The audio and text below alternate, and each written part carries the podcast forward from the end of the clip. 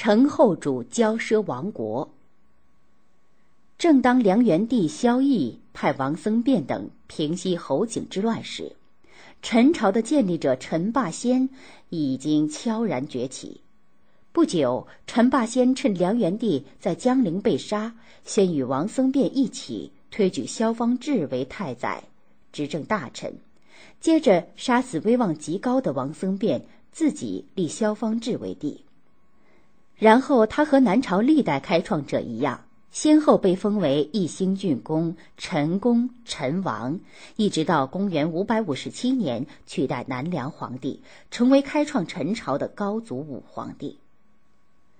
陈朝也是个短命的王朝，当皇位传到第三代废帝陈伯宗时，他在龙床只做了两年，强悍的皇叔陈顼便把皇位从他手里夺了过来，成为陈宣帝。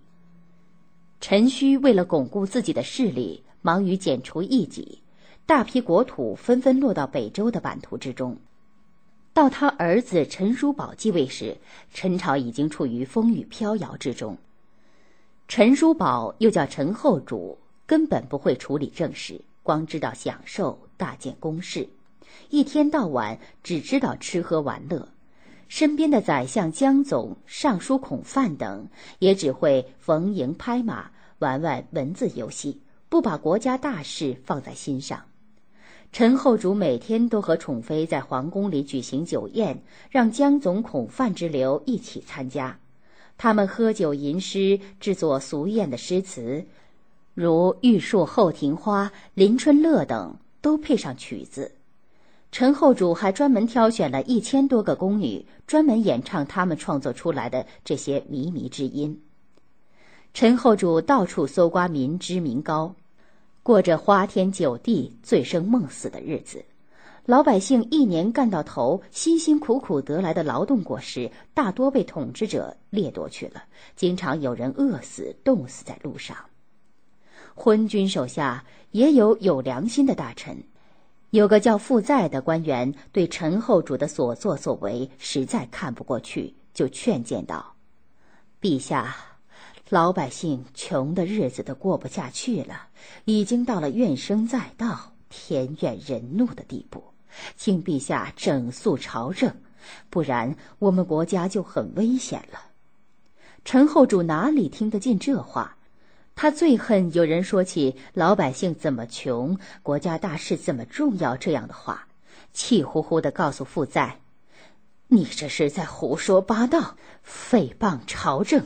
如果你愿意改正，我才能饶了你。”耿直的傅在回答道：“我的话是从心里发出的，我的心和我的面貌一样。如果我的面貌能够改，那我的心才会改。”陈后主残忍地把敢于进言的傅在杀了，从此更没人敢劝谏了。差不多同时，北方的东魏、西魏已经分别被北齐、北周取而代之。公元五百五十年，东魏高欢的儿子高翔建立北齐；公元五百五十七年，也就是陈霸先创立陈朝的同一年。西魏宇文泰之子宇文觉建立了北周，北齐和北周互不买账，你打我杀。到北周武帝时，终于灭了北齐，统一了北方。北周武帝还是个不错的皇帝，可是接替他的北周宣帝却是个昏庸之辈。等宣帝一死，他的岳父杨坚马上篡夺了政权。于公元五百八十一年自称皇帝，建立了隋朝，就是隋文帝。隋文帝随时都在酝酿把南方的陈朝灭掉。当听到陈后主沉湎于酒色，感到时机已成熟，他向大将高炯询问攻取陈朝的方略。高炯说：“江北气候寒冷，旱田的收割季节比较晚。”江南气候温暖，水田收割季节比较早。趁他们忙于收割时，我们悄悄调集人马，扬言要发动攻击。他们势必要征兵派将，严加防守。这样一来，就耽误了农时。等他们人马集合起来了，我们则让军队解散，回家收割庄稼。按这方法反复几次后，他们就会习以为常。然后我们再真的聚集人马，他们就不会再当真了。趁他们犹豫不定的时候，我们突然进攻，出其不意的挥师渡江，士气一定高昂，胜利十拿九稳。隋文帝按高炯的计策去做，果然十分有效。公元五百八十九年。当隋朝的军队开始进攻时，陈后主收到警报，连拆都不拆，照样喝酒玩乐，还说：“江南是块福地，多次化险为夷。过去北齐打过来三次，北周打过来两次，都没占到什么便宜。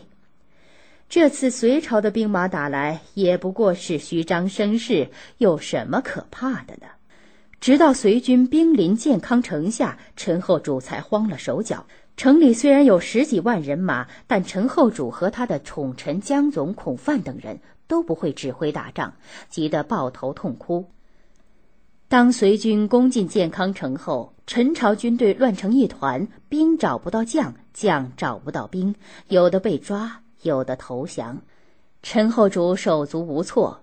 拉着两个宠妃跳进后殿一口枯井里躲了起来，不料他们还是被隋军士兵搜了出来，一朝昏君成了俘虏，后来病死在洛阳。就这样，随着南朝最后一个朝代陈朝的灭亡，分裂了二百七十多年的中国又重新统一了。